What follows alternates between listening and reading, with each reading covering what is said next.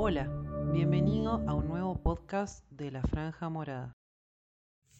Hola chicos, mi nombre es Jazmín, soy estudiante de la carrera de licenciatura en obstetricia. Hoy vamos a hablar de amenaza de parto prematuro. Es importante saber que la amenaza de parto prematuro es cuando tenemos presencia de contracciones uterinas con una frecuencia de 1 cada 10 minutos que van a durar 25-30 segundos aproximadamente. El cuello uterino va a estar borrado un 50% o menos y va a tener una dilatación igual o menor a 3 centímetros. Consideramos amenaza de parto prematuro cuando el embarazo está entre las 22 y 36,6 semanas de gestación. Para la evaluación materna y fetal es importante tomar signos vitales, contatar la dinámica uterina, observar movimientos activos fetales, realizar auscultación de los latidos fetales, realizar maniobras de Leopold y realizar un tacto para ver el borramiento y la dilatación. Si la amenaza de parto prematuro ocurre entre las 24 y 34 semanas de gestación, es importante realizar una maduración pulmonar fetal. De primera elección se utiliza la betametasona, que es una ampolla de 12 miligramos intramuscular cada 24 horas, un total de dos dosis. Y de segunda elección la dexametasona. Si estamos entre las 23 y las 36,6 semanas, podemos comenzar con una terapia autocolítica con el fin de desacelerar o detener las contracciones del trabajo de parto para poder prolongar el embarazo entre 48 horas y una semana. Las contraindicaciones para la terapia tocolítica son muerte fetal intrauterina, anomalía fetal incompatible con la vida, evidencia de compromiso fetal, RCIU severo, corioamnionitis, preeclampsia severa o eclampsia, hemorragia severa materna, desprendimiento de placenta y trabajo de parto. Para esta terapia los más utilizados son la nifedipina y la indometacina.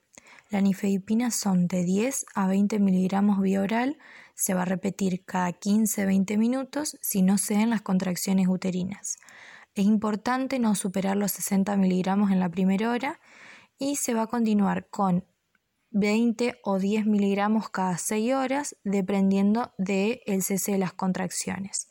La dosis máxima por día es 100 gramos y la duración máxima es de 48 horas y la indometacina son 50 a 100 miligramos vía oral o vía rectal y se va a continuar con 50 o 25 miligramos vía oral cada 4 o 6 horas.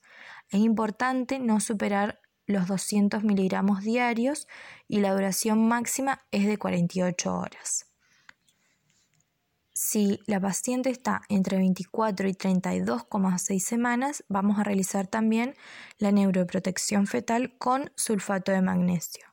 Se le va a administrar a la paciente 5 gramos endovenosos en embolo lento, 4 ampollas de 5 mililitros o 2 ampollas de 10 mililitros al 25% en 100 centímetros cúbicos de solución dextrosa al 5%, a pasar en 30 minutos.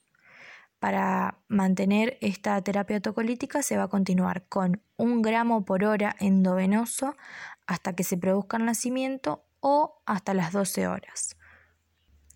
Y por último, se va a hacer una profilaxis para estreptococo grupo B.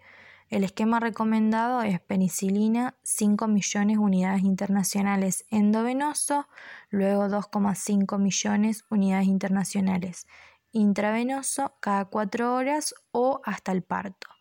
En caso de no contar con penicilina, vamos a colocar ampicilina. Vamos a iniciar con 2 gramos endovenoso, luego 1 gramo endovenoso cada 4 horas o hasta el parto.